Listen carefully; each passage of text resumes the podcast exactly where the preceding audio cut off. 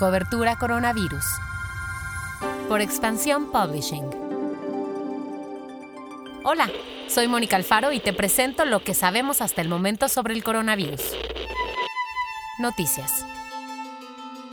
COVID hasta el 2021 en México. Expertos de la UNAM que integran la Comisión Especial sobre la Pandemia coincidieron que el COVID-19 permanecerá en el país hasta el 2021, pero aclararon que no se puede dar una predicción certera sobre el punto más alto de los contagios o la extensión de la pandemia, porque esto dependerá del comportamiento de la gente.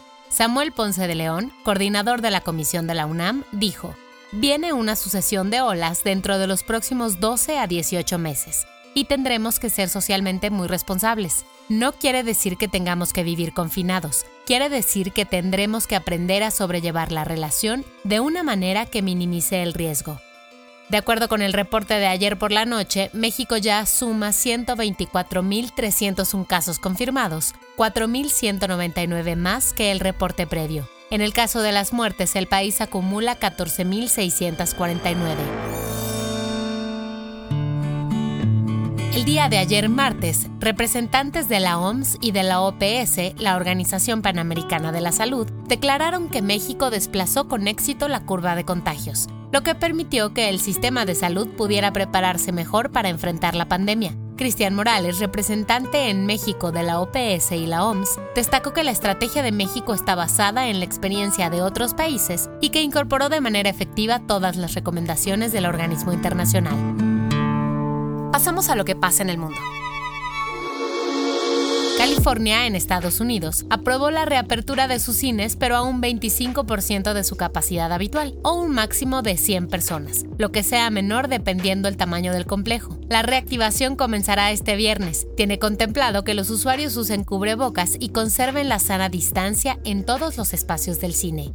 Las aerolíneas del mundo perderán aproximadamente 84 mil millones de dólares durante 2020 como resultado de la pandemia. Se espera que en el 2021 haya un aumento de 55% en el tráfico de pasajeros respecto al 2020, pero aún así será 29% menor al tráfico del 2019. Alexandre de Juniac, director general de la Asociación Internacional de Transporte Aéreo, la IATA, dijo, financieramente 2020 será el peor año de la historia de la aviación. La nueva normalidad.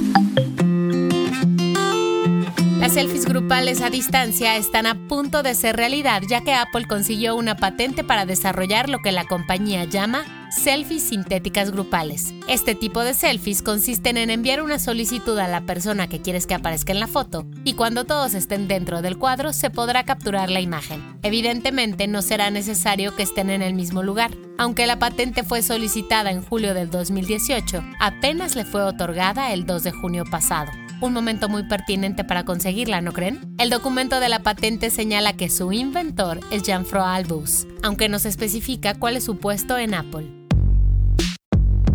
El guion de este podcast fue escrito por Giovanni Mac con información de Gabriela Chávez y Ariadna Ortega. Te espero mañana. Cuídate mucho.